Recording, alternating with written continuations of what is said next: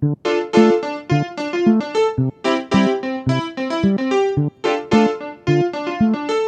大家好，这里是别在这里发癫，我是美仙，我是弟仔，准备过年喽。然后最近过年的这个氛围还是很浓厚的，很多人都已经开始筹划着怎么去请假，以及怎么样买票。我跟地仔呢，其实之前在去年过年之后也录过一期关于过年的播客，然后我们这一期想顺着这个话题，呃，聊聊更多关于家呀，或者是父母呀这样子的一个话题。我身边有很多就是属于非常想回家过年的一部分人，然后还有一部分是那种非常不想回家过年的人。我和地仔其实都应该是属于不想回家过年的人吧？我是属于可回可不回。那你今年为什么不回？因为我是可回可不回。我觉得今年回家过年也没什么太大意思。你以前过年是有个年味嘛？就大家可能从四海八方，嗯。回到老家，然后一起去外婆家或者怎么样，对吧？就大家去老人家那边。但是现在老人家都已经走掉了，哦，就相当于那个枢纽断掉了。其实大家回去，你说组个局吧，好像也没啥意思了。然后爸爸妈妈也没有说今年要去哪里走亲戚啊，都是说啊回来我们就自己在家吃几顿饭，然后你们自己想干嘛就干嘛吧。然后那我就觉得。我就没必要花这个钱再再回去了嘛？你你想回家机票来回至少两千起了嘛？嗯，我就觉得这个钱就还不如直接给我爸妈，就你们压岁钱，对吧？对，有道理。那你爸妈不会催你回去之类的？我没跟他说，这只是你自己做的决定，你还没有通知他们。对，就是我通知他们的时候，我就会说我今年就先不回来了。他们肯定会啊，怎么不回来了？为什么不回家？为什么要过年都不回来？我说啊，没买到票。那他们就会说。啊，那你要不要考虑一下？呃，可能初二、初三再回来。嗯，我说那都初二、初三了，我过几天要上班了，那我不如年后回来吧。然后他们就说年后也行，那要不等你生日的时候再回来吧？我一想，嗯，也行，生日的时候反正都三月份、五月份了，就嗯，OK 啊，对吧？就 所以这是你臆想中的对话。去年、前年、大前年都是这样，但是我又忍不住，我到了初一，我就不行了，我要回家，家里有没有人？然后就立马买了飞机票回去了。我笑死了，你跟别人的那种感觉还是不一样的。因为其实有时候我们会觉得想回家过年是那种和呃家里关系非常好，或者是很很孝顺爸爸妈妈的那一种呃朋友，他们可能是逢年过节或者就算不逢年过节也会经常回去看爸爸妈妈。然后我们是属于就是一年不愿意 见爸爸妈妈一两次，也不是不愿意吧，就是不会太主动见。我是愿意，但是我不知道见他干嘛，那就是不愿意喽。我是愿意，但是我见了面之后，我不知道要跟他干嘛。就比如我国庆，我不是回家了吗？嗯，回家了三天，嗯，就是跟我妈坐在沙发上一起看电视、刷抖音。嗯，然后我姐就给我们出招嘛，她说你带妈妈去爬岳麓山呀，或者怎么样。我说你们爬过了呀，然后 我就觉得没必要。然后我姐说那就带她去什么那边湖啊、周遭啊什么走一走。我说那你们也都去过了呀，我也去过了呀，再去干嘛呢？我就会觉得这种就没意义。我我宁愿就是在家一起刷抖音，然后吃过晚饭以后，我说妈出去散个步吧，就这种。我想的是那种比较随意，但他们就觉得你一年就那么几天在家，你一定要整一个大活，就是你要么带爸妈去周遭游，要么就是花一整天两天去陪他们做个什么事，我就不行。确实，你平常也不会带自己这样出去。对，所以我就觉得很难。兴趣是最好的老师，是最好的驱动力。是，而且今年我有病毒，我觉得我不应该回家，对吧？你病毒已经好了呀。但我觉得我现在好像又得了那个什么支原体了。为什么？就喉咙开始。你每次见完我之后就生病。上次是甲流，不一样。我。所以你回家其实是没有什么太大压力，你压力只是不知道跟爸爸去干嘛。对，我也不知道跟他们聊什么。哦，是需要一个很很 E 和很 J 的人。所以就一定需要我姐在家，但是我姐每年可能就是过年的时候要去我姐夫家啊，或者怎么样，等她回来的时候，我可能都快走了，就可能就一两天，然后就变成我跟我爸妈要独处那么久，我就觉得很尴尬。嗯，你爸妈是 I 人吗？嗯，我爸妈也很 I，，就是大之前真的很离谱，就是你知道吃年夜饭嘛，嗯，吃完了就大家在桌上不说话，你知道吧？就大家都吃完了都不说话，都拿着手机在看。然后我妈来就吃完了吧？我说对，吃完了。然后我爸说吃完，我妈就默默的收碗，然后去洗碗，爸就默默的去洗澡。我就不知道干嘛，我就回房间默默的打开电视在那边看，看看了可能十五二十分钟，他们都搞完了嘛，就过来坐在我旁边，就一个坐这一个坐我左边，一个坐我右边，然后打开手机刷抖音，就是也不跟我说话，各自外放吗？对，然后八点是八点还是八点半的前几分钟，我妈说春晚要开始了，要看吗？我说可以看，然后我爸就说那看吧，然后我爸就躺到床上去了，然后就我跟我妈在看，然后我跟我妈看了可能前面几个小品吧，就也笑不出来，你知道吧？就大家很累，就看得很累，然后我妈就会说想不想吃点水果呀？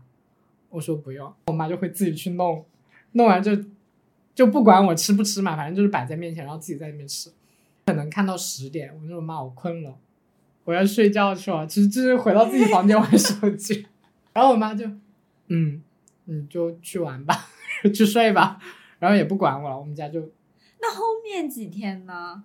就是重复、重复、重复再重复这个模式你们不。用去走亲戚，其实对，因为我也说了嘛，我们家老人都已经走掉了，其实真正需要走亲戚的是初九。为什么？因为初九是我舅舅的生日，所以我舅舅那每年都是初九那天会叫所有的亲戚去他家。那相当于我们前面八天是没事做的，就好歹以前有外婆，那我们就大年初一去外婆家一起见个面。嗯然后外婆走掉了之后，就前面八天没事做，那我们就在家干等，就等到初九的到来，然后一起去见个面。但是你想，初九大部分都像我以前读书还好，可以去去玩一玩，然后工作之后可能初六就已经走掉了，那就相当于我跟我妈在家就是六天，重复刚才我说的那些行为。你们各自没有朋友吗？有啊，但是我的朋友他们就有很多亲戚要走，就没有办法像我那么闲，你知道吧？我是属于那种你随时喊我，我都能出来。我就跟我妈我出去了，我妈说好，注意安全，也不会管我几点回来。你刚刚在讲你外婆的时候，我突然想到是英国女王，你知道吗？就是？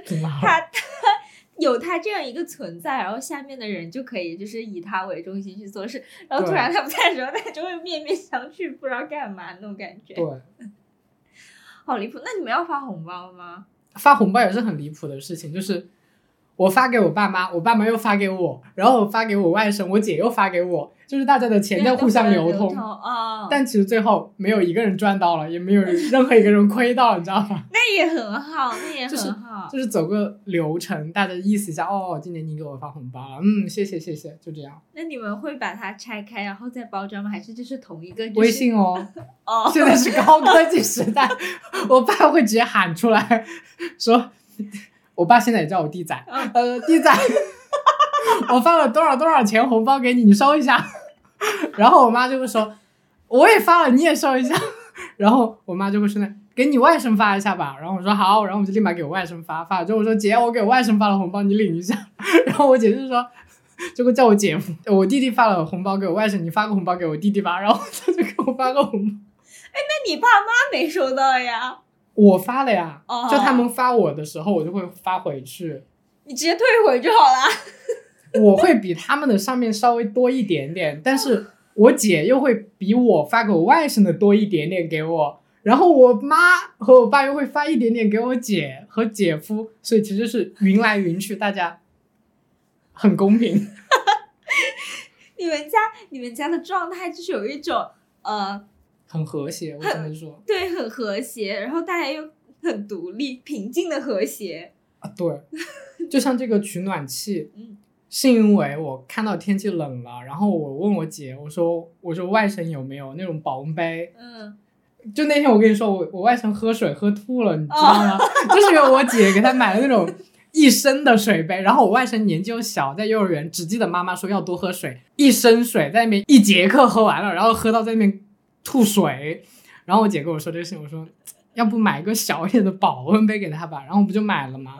然后就买了那个膳魔师的，嗯，然后我姐一看，几百块钱不太好，然后说，哎，你冷不冷啊？你冷的话，给你买个取暖器吧，然后就把这个取暖器又给我买过来了。谁也不想欠谁对的。，哎，你们爱人一家真的很搞笑，我的天啊！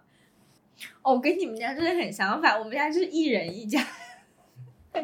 我爸，我爸就是那种村里面的类似于顶梁柱、话语权的那种人，大家会围着他转，然后他又很喜欢发号施令、掌管大家，所以，所以一般我回去都是就是以我们家为主，然后他们再去那个那种来我们这边的。然后我其实也没有什么太大的压力，我就是觉得很累回去，我真的觉得回家太累了。你也还没到遇到催婚的那种状态啊。我遇到你你爸妈又不催，他们会催的，他们会问我找不找男朋友，你但是说找找了很多，对我是这样说的，我就是就是我会以这种方式，就催婚这种对我来说不是很有压力的事情，然后发红包这种事情对我来说也不是很有压力的事情。我有压力的就是我爸妈很想很希望我能给他们呃反馈更多的爱意和嗯关心，就那种妈妈我爱你，然后冲过去抱他亲他一口。哦，不是这种肉麻的东西，就是他们希望我多回家看看呀，然后多做一些孝顺的事情。哎，这一点我我家就很那啥，我爸妈就觉得你跑回来一趟好麻烦，别回来。我多希望他们这么想，可能是因为我妈看我一直在外面玩，她不会哦觉得我会觉得麻烦，因为我前两天不在深圳嘛，嗯我妈又又被我妈抓到了，我没跟她讲，我妈说你怎么又跑深圳去了？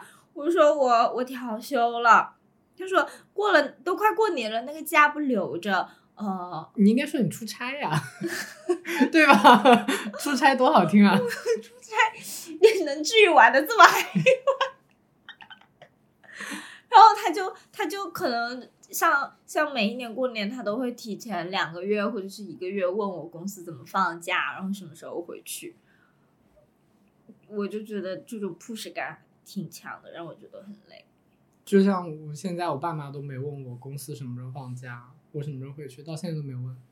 对，我觉得这个就是还挺轻松的，没有这么大压力，我就觉得有压力。然后刚才你聊到说你爸是那种喜欢发号施令那种，对。然后我突然想起来，之前去年我回家的时候，我爸不是就是稍微变成一个小领导嘛，就是手下可能有几个人，然后过年了、嗯。要来点什么谈话那种小演讲稿之类的，就是要意思一下。嗯，然后我爸和我妈就在家花了两天在那边蕊那个稿应该怎么念。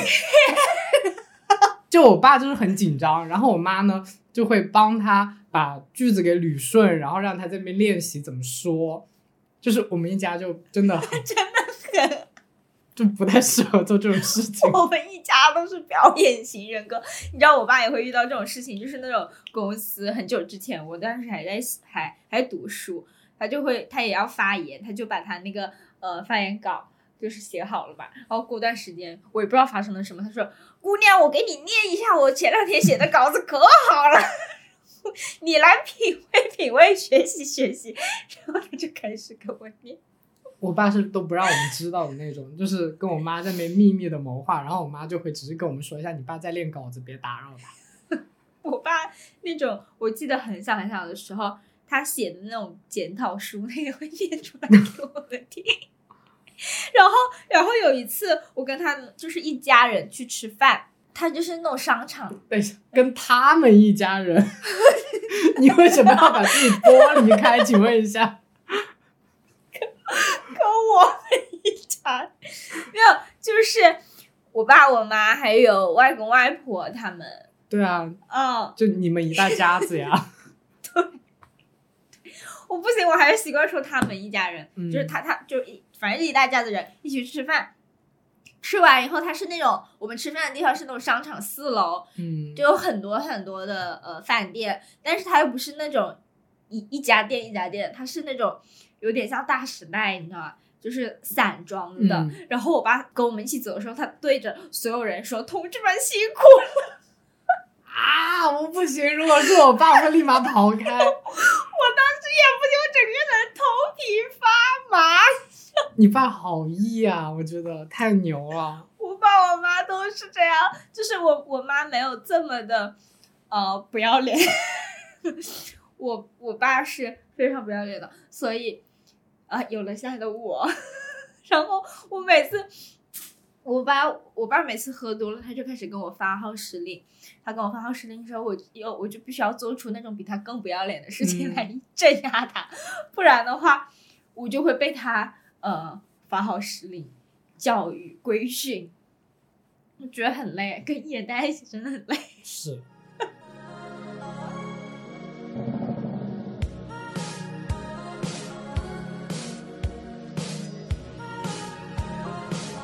就是你回不回去的这个决定，是出于你想要更自由的选择，还是时势造英雄。是什么意思啊？没有，就是因为我确实不想回去，我就回去，感觉整个人就是束缚在那边，自己啥都不能干。然后又我爸妈也不能，也啥都不能干。我不回去，他们可能自己会想办法，呃，去周遭走一走啊，或者怎么样。但我回去了之后，他们就觉得儿子都回来了，我要陪我儿子干些什么比较好，就不能把我丢下。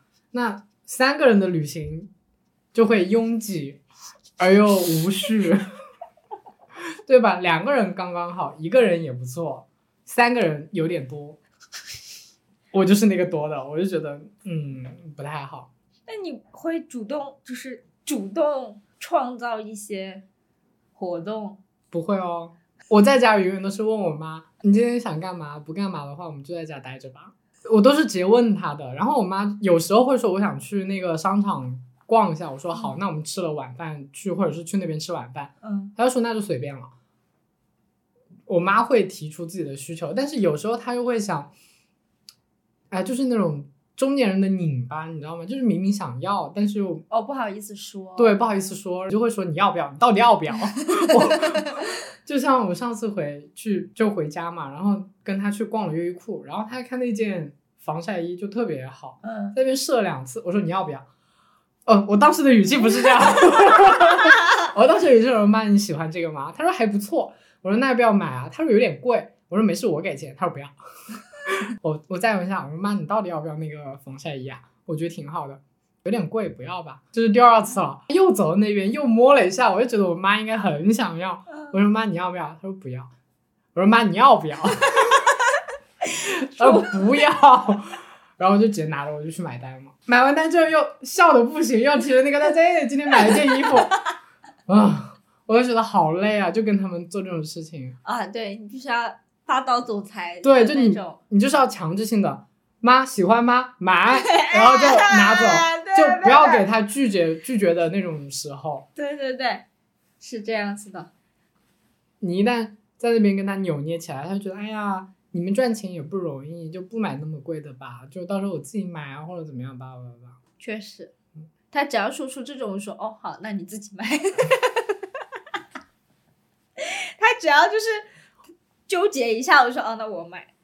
就有时候还会像我买了之后嘛，我不是它上面还会有标签嘛，价格，我妈回去还会转给我，她说谢谢儿子今天给我买衣服，哐发一个红包转账或者怎么样，然后说这是衣服的钱。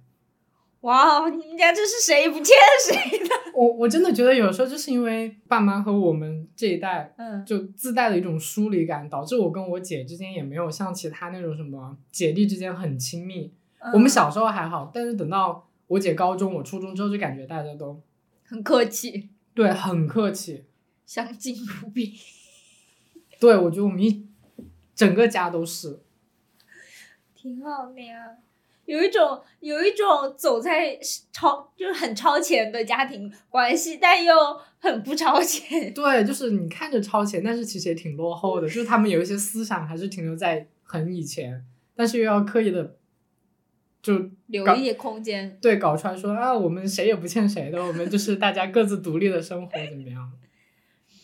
妙。而且我爸，你知道，我爸真的离谱。我应该是小学的时候，嗯我爸就拉着我跟我姐在那边说，教我们一些人生大道理。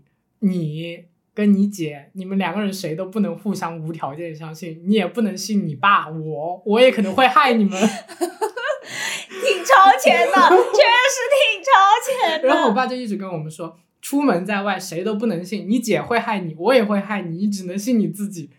真的很超前。我就觉得，天哪，我们不是相亲相爱一家人吗？很超前，超前，有一种经历过一些 磨难以后对，的就是结论。所以就导致嗯，就会对我家庭就是感觉嗯，自带一些疏离感吧。那你会对他们有那种背上孝顺的枷锁之类的那种感觉吗？没有啊，我因为我爸妈也是这样说，他说我不要你养，哦，就是就是直接撇干净说我们自己以后能养活我们自己，你嗯做好你自己的事情，你过好你自己的人生就 OK 了，我们不需要你管。我觉得你这样这样挺轻松的。但是其实你知道这种话说是这样说，但是你肯定要管的。哦，就是而且他们心里面还是会有这样的期待，嗯，特别是我妈，我爸其实还无所谓，我爸也也是那种你养好你自己就好了，不要不给我太多压力。我妈是那种啊、你要什么时候回家？感觉我妈就是有点缺爱还是怎么样的，她非常渴望，或者是我不知道她实际是不是这样想的，但是她从从她的表达，我就会觉得他非常渴望从我这边获得一些超超过现在的一些爱意，或者是一些孝顺的呃那种嗯行为，得到重视一点吗？更加。嗯、可能是因为他会跟呃他朋友的孩子对比嘛，他有一些朋友的孩子在什么北京啊、广州啊，就会呃逢年过节回家看爸妈，然后每周跟爸爸妈妈打电话什么的。我是从来不会主动打电话给爸爸妈妈的那种。我爸我妈上次打电话回来的时候，就一直跟我说多打电话回家，不要每次他们那些朋友问起来的时候，我都像个消失的人一样，就是那种感觉。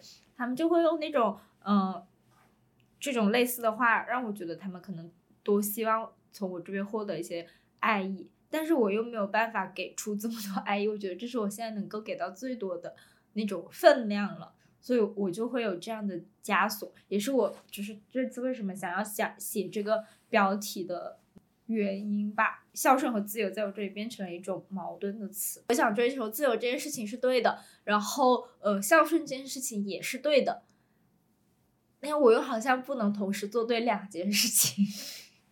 我就会很矛盾，所以我每次都会很有压力，然后这种压力我就没有办法怎么化解。然后刚好是因为这一次过年我不是放假了嘛，拿 N 加一之后我的假期比较多，我就想说可以早点回家。刚好我前两天发了一条抖音，是我看《必经记》的一一个那个那本书的书摘，我觉得那那个地方写的很好，我就画下来了。然后你外公收藏了，对，就是那条，因为其实我画下来那那个部分，是因为他我确实也是这样想的。那句话叫做“最后我想交代，我不要葬礼，鸟葬的话可以考虑”。刚好那段这段时间，抖音不是有一个很火的话题嘛，配上那个《命运》那首歌，就当做一个那种热点话题，我就觉得很合适，我就想蹭那个热点。那我找了一下我的相册，没有什么非常适合图片，我就配了这张图。结果我外公收藏了这个内容，我整个人就是，嗯，不知道怎么说，还挺难受的。而且我外公一直是那种很嫌麻烦的人，而且我外婆外婆前段时间去世了嘛，他就不想搞那种麻麻烦烦的东西，我就想就是高效的解决。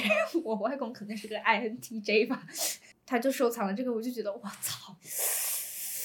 真难受啊！所以我就想说，今年回去多陪陪他们。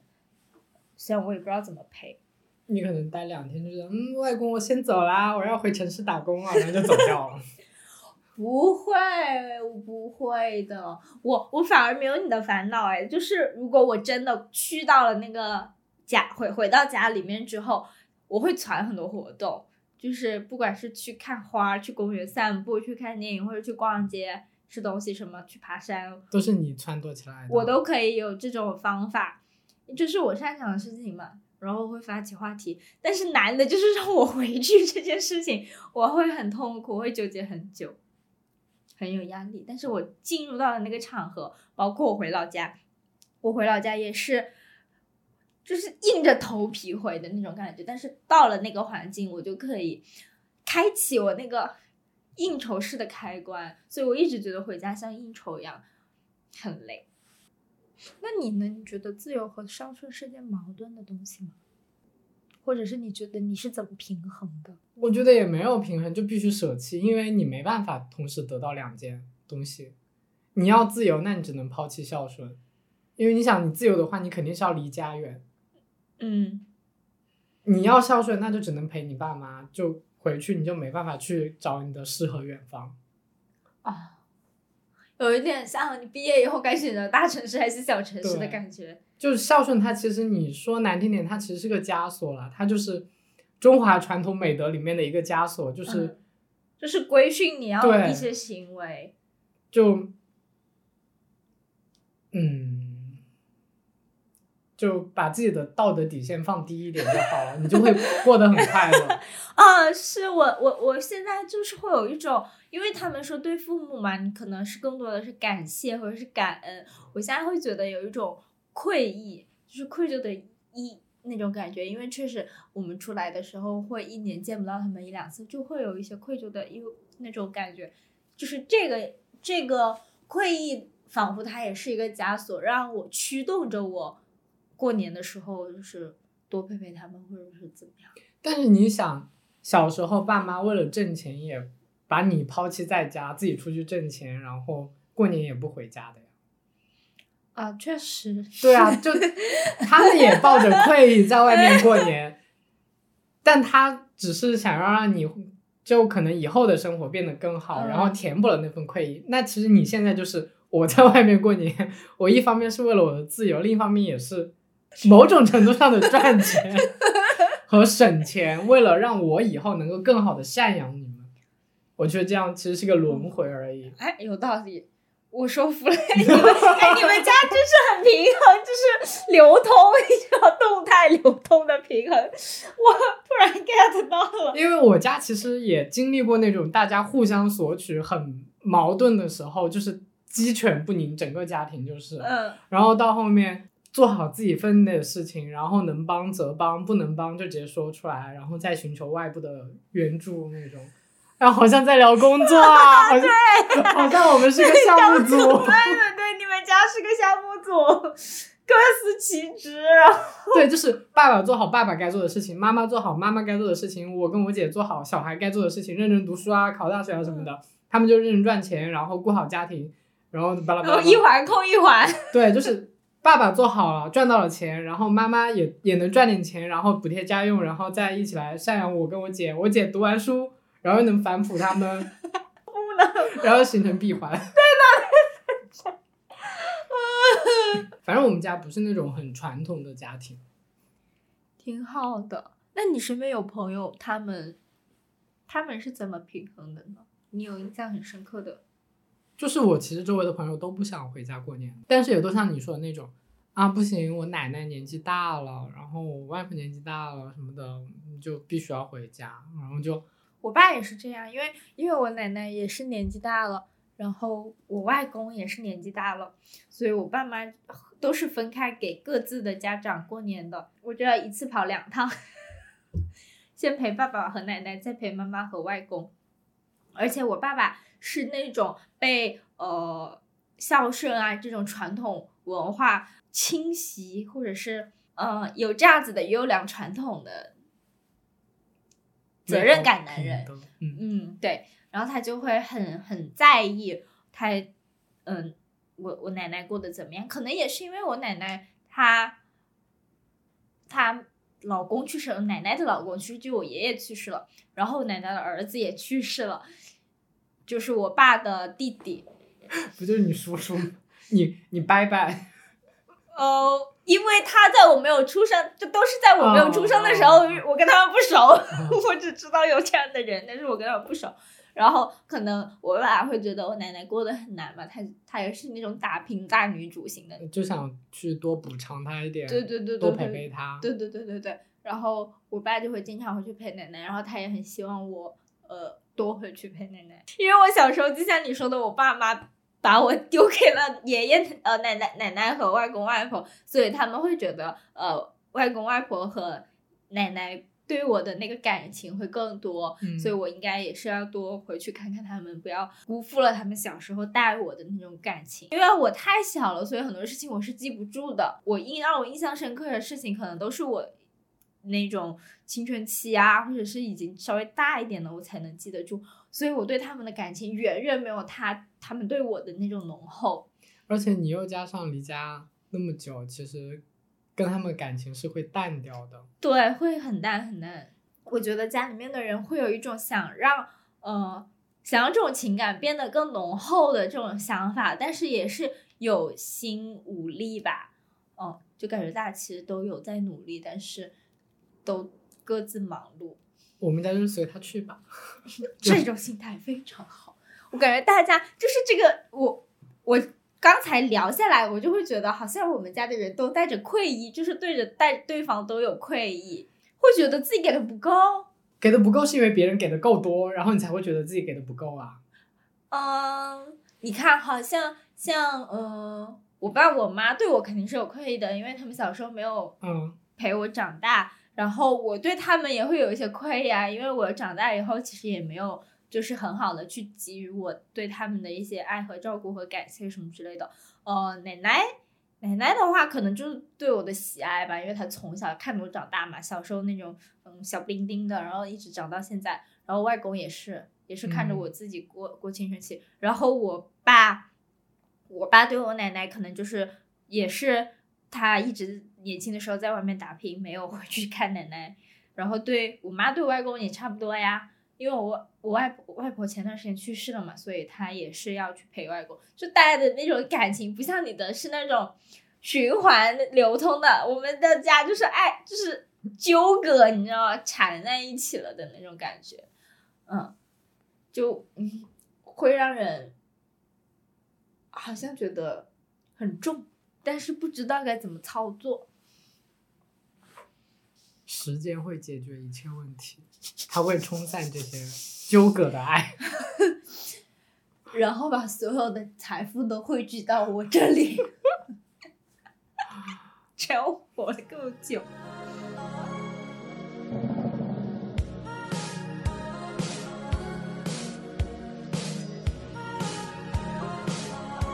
叫做小事可以克服，大事自己决定。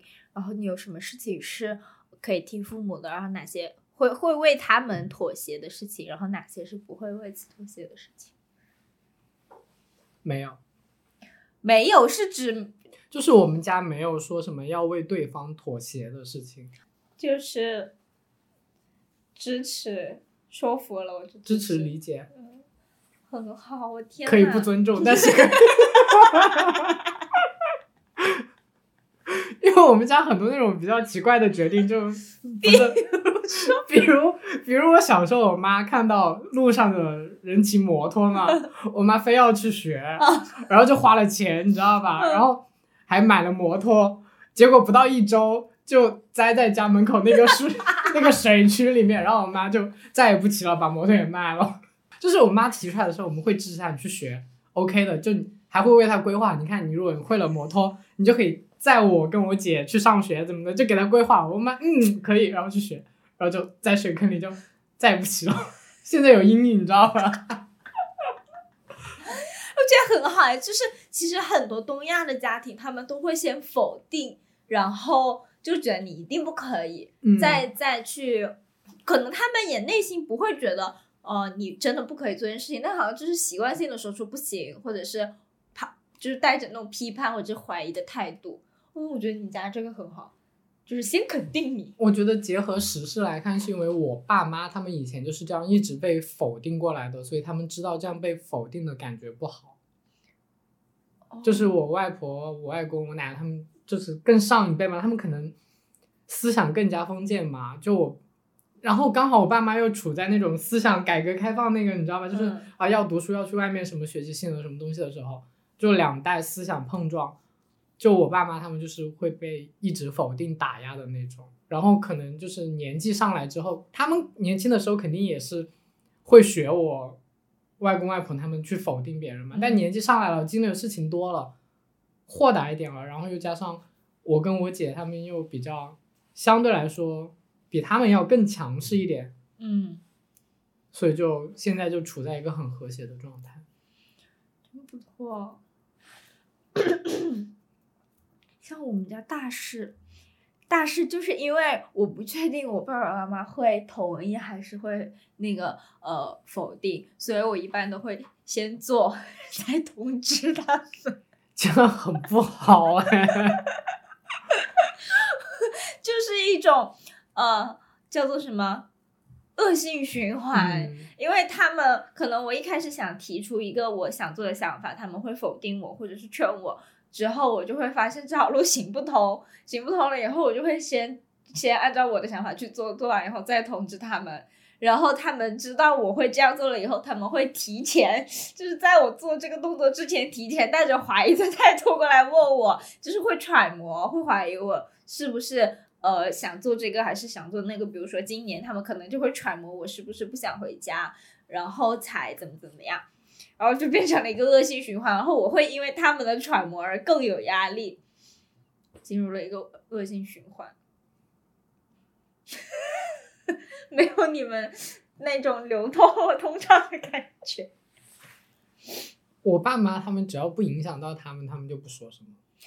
挺好的，可能他们还是对对我有所期望，或者是嗯，想要我过得更好一点。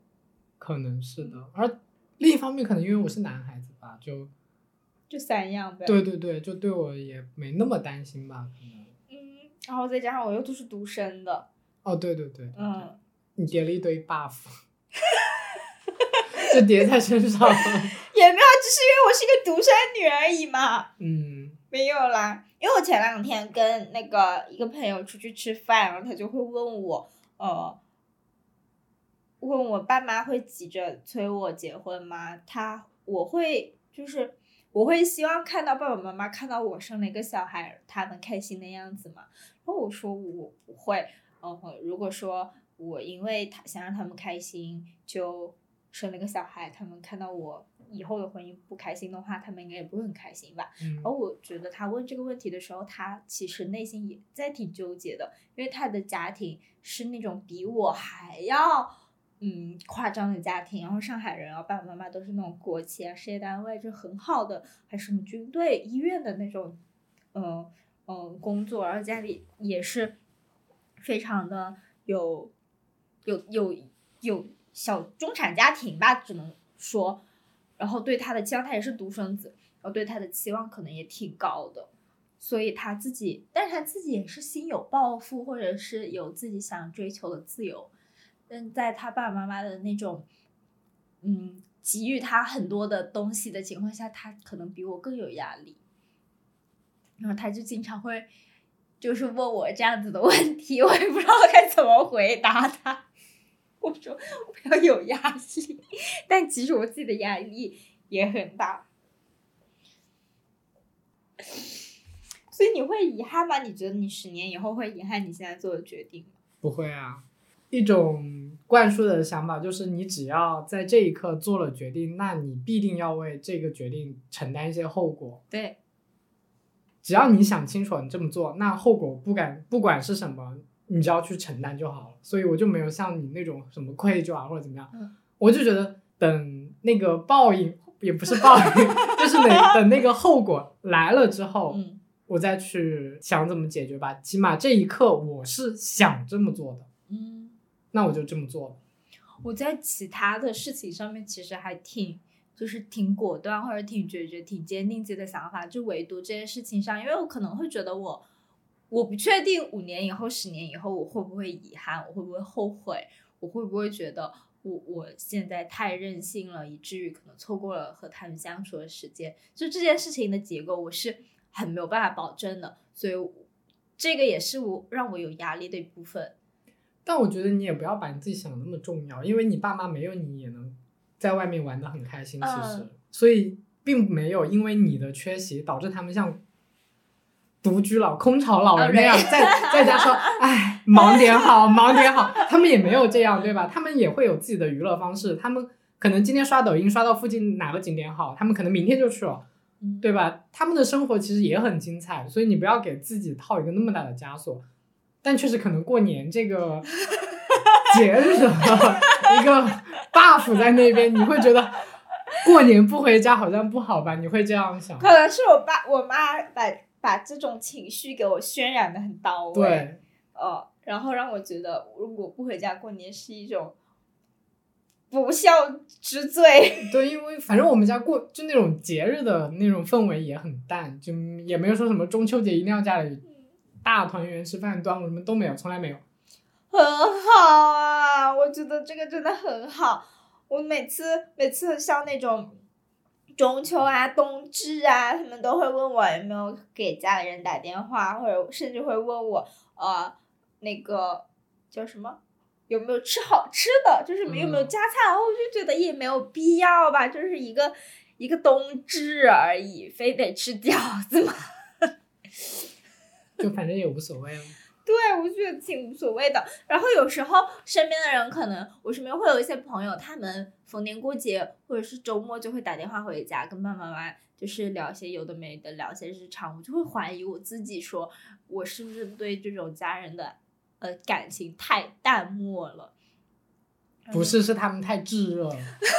我真的不理解那种每天能跟家里打视频的人聊什么。我我不行，我也不行。但是因为我觉得我生活中没有那么多日常能够跟家里说，我觉得很多事情说出来他们会担心，那我不如不说。对，但他们好像，也可能是他们家庭是他们的安全屋，嗯，他们能，他们觉得可以无条件的输出，家里会给他们一些兜底啊或者怎么样。但我们可能会觉得我们的一些输出会给家里一些担忧，对，所以选择不输出。是的，唉。行，今天就聊到这里。这就是祝大家平安。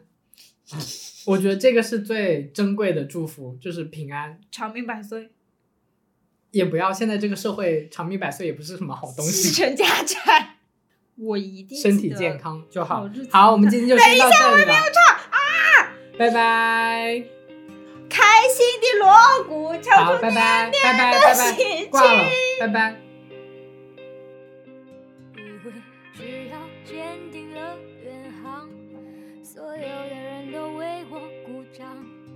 许是我太莽撞，一个方向的只想往前闯。我听不懂他们华丽的世界，怎么会有不相信我的理由？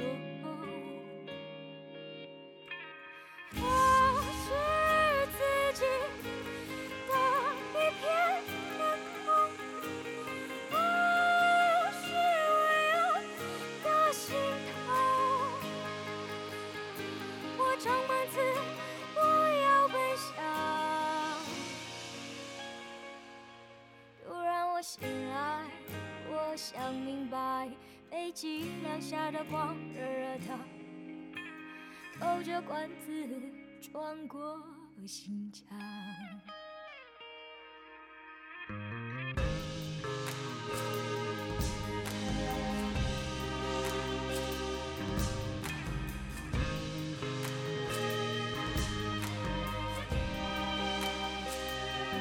以为只要拿起了船舵，身边的野兽为我打起桥接，可能是我可爱的嘴脸，口袋里装满天塌不怕的死心。我不知道他画的什么风景，他没有要告诉我，什么才是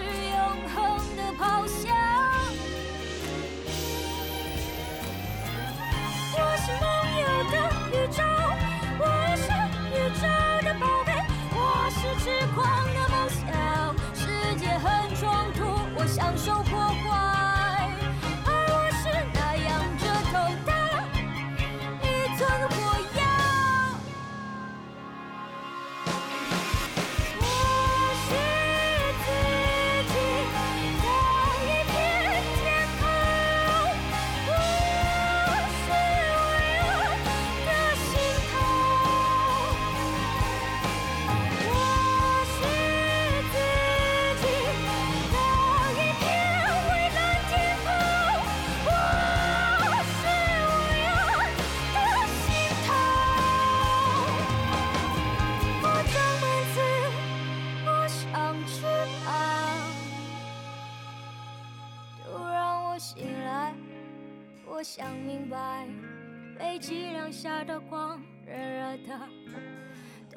管子穿过心墙。